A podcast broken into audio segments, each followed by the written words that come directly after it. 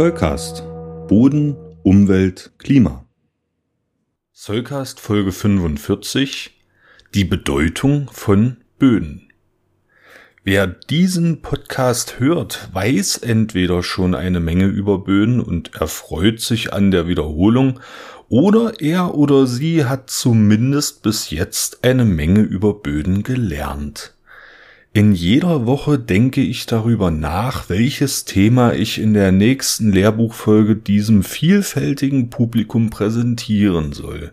Und in dieser Woche habe ich erschrocken festgestellt, dass ich mir noch nie Zeit genommen habe, in konzentrierter Form über die Bedeutung von Böden zu sprechen. Diesen Missstand gilt es jetzt zu beseitigen.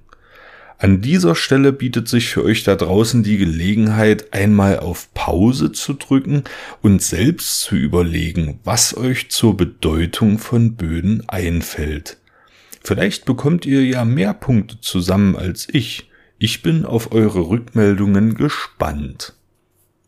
Es ist immer gut, sich bei solchen Fragen in Kinder hineinzuversetzen. Wenn man ein Grundschulkind nach der Bedeutung von Böden fragt, kommt mit hoher Wahrscheinlichkeit die Antwort, dass man auf ihnen laufen kann. Man sieht daran, dass das Grundschulkind an seine eigene Erfahrung anknüpft und dass es vielleicht noch nicht so ganz verstanden hat, dass es einen Unterschied zwischen dem Naturkörperboden gibt und zum Beispiel einem Fußboden oder blankem Stein. Man kann jetzt dem Grundschulkind die Folge 1 dieses Podcasts vorspielen oder behutsam darauf hinwirken, dass es auch auf die Bedeutung des Bodens als Pflanzenstandort kommt. Diese Bedeutung ist aus menschlicher Sicht überwältigend wichtig. Je nachdem, wo man nachschlägt, kann man lesen, dass 95 bis 98 Prozent der Lebensmittel für uns Menschen den Boden als Ursprung haben. Das gilt natürlich für die Karotte und die Kartoffel, aber auch Weidevieh braucht pflanzliche Biomasse, die auf Böden wächst. Ein Kind lernt sowas in der Schule, Manchmal haben wir Erwachsenen dieses Wissen aber zum großen Teil vergessen, weil nur die wenigsten von uns einen Einblick in die Nahrungsproduktion haben. Natürlich sind Böden auch die Ernährungsgrundlage vieler Tiere und auch deren Lebensraum. Mit Kindern lassen sich tolle Experimente im eigenen Garten veranstalten, in denen zum Beispiel Bodentiere eingefangen und untersucht werden können. Die Vielfalt der Bodenlebewesen, die man auf diese Weise beobachten kann, ist schon sehr beachtlich und kann auf diese Weise durch Zählen und Vergleichen erfahrbar gemacht werden. Warum habe ich aber die Erfahrungswelt von Grundschulkindern in meine Erklärung mit einbezogen? Die Kinder von heute sind die Bodenschützerinnen und Bodenschützer von morgen. Es ist wichtig, dass sie zumindest über diese beiden Bedeutungen von Böden Bescheid wissen, und da kommen wir Erwachsenen ins Spiel. Wir haben die Pflicht, unsere Kinder zu bilden, ihnen unter anderem etwas über Böden und ihre Bedeutung beizubringen. An dieser Stelle können wir auch gleich auf den Klimawandel zu sprechen kommen, der besonders die Kinder von heute in der Zukunft hart treffen wird. Böden haben eine große Bedeutung als Kohlenstoffspeicher. In ihnen ist die größte Menge an Kohlenstoff auf dem Festland gespeichert. Tauende Permafrostböden, trockengelegte Moore und ein unachtsamer Umgang mit Ackerböden sind Ursachen für eine potente Treibhausgasfreisetzung, um nur drei Beispiele zu nennen. Wie wir Kohlenstoff in Böden speichern können, das ist Gegenstand der aktuellen Forschung, aber durch einen achtsamen Umgang mit unseren heimischen Böden und durch soziales Engagement, zum Beispiel in der kommunalen Bauleitplanung, können wir alle zum Schutz der Böden beitragen, wie ich schon in Folge 41 erklärt habe. Besonders spannend für unsere eigene Geschichte als Menschen, aber auch für die Geschichte von Landschaften ist die Bedeutung von Böden als Wissensspeicher. Archäologinnen und Archäologen graben aus Böden menschliche und tierische Überreste aus und können mit diesen Wissenschaft betreiben.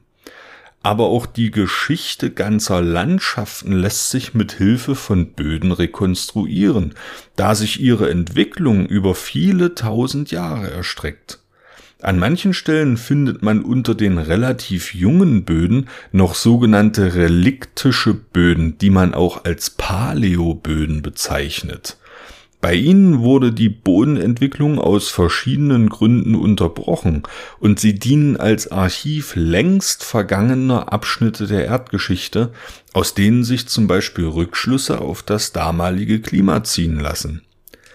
Die Stoffkreisläufe auf unserem Planeten führen in den meisten Fällen auch durch unsere Böden hindurch. Daher kommt den Böden natürlich auch eine Bedeutung zu, wenn wir ihre Funktionen in diesen Stoffkreisläufen ein bisschen genauer unter die Lupe nehmen. Über die Speicherfunktion habe ich schon im Zusammenhang mit Kohlenstoff gesprochen. In Böden werden aber natürlich auch Pflanzennährstoffe gespeichert, die sie zu ertragreichen Standorten machen können. In gleicher Weise werden zum Beispiel an den Austauscheroberflächen von Bodenmineralen oder der organischen Bodensubstanz auch Schadstoffe gespeichert, zumindest teilweise. Böden können auf diese Weise als Filter wirken, indem sie zum Beispiel Schadstoffe aus dem Regenwasser ganz oder teilweise speichern. Ihnen kommt also auch eine Filterfunktion zu, wenn die Schadstoffe dann das Grundwasser nicht erreichen. Böden spielen natürlich auch eine Rolle, wenn es um die Umwandlung von Stoffen geht. Wie ich schon in Folge 30 erklärt habe, gibt es zum Beispiel gegen Säureeintrag in Böden verschiedene natürliche Puffersysteme. Die Pufferfunktion von Böden federt sozusagen die Wirkung einiger Stoffe ab, am deutlichsten die von natürlichen oder versehentlich in den Boden eingebrachten Säuren. Auch Stoffumwandlung also Transformation, findet in Böden statt.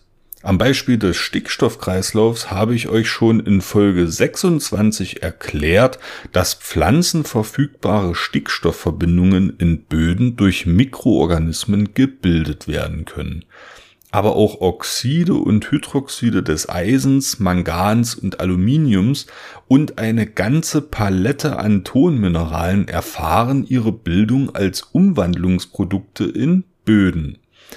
Na, das ist doch schon allerhand. Ich fasse nochmal zusammen. Böden haben eine Bedeutung als Pflanzenstandorte und damit als Ernährungsgrundlage für uns Menschen und die meisten Tierarten auf unserem Planeten. Nicht nur Pflanzen leben in und auf Böden, Böden sind auch Lebensraum für Tiere und damit sogar ganze Ökosysteme. Sie sind Kohlenstoffspeicher und damit Player im globalen Wandel des Klimas.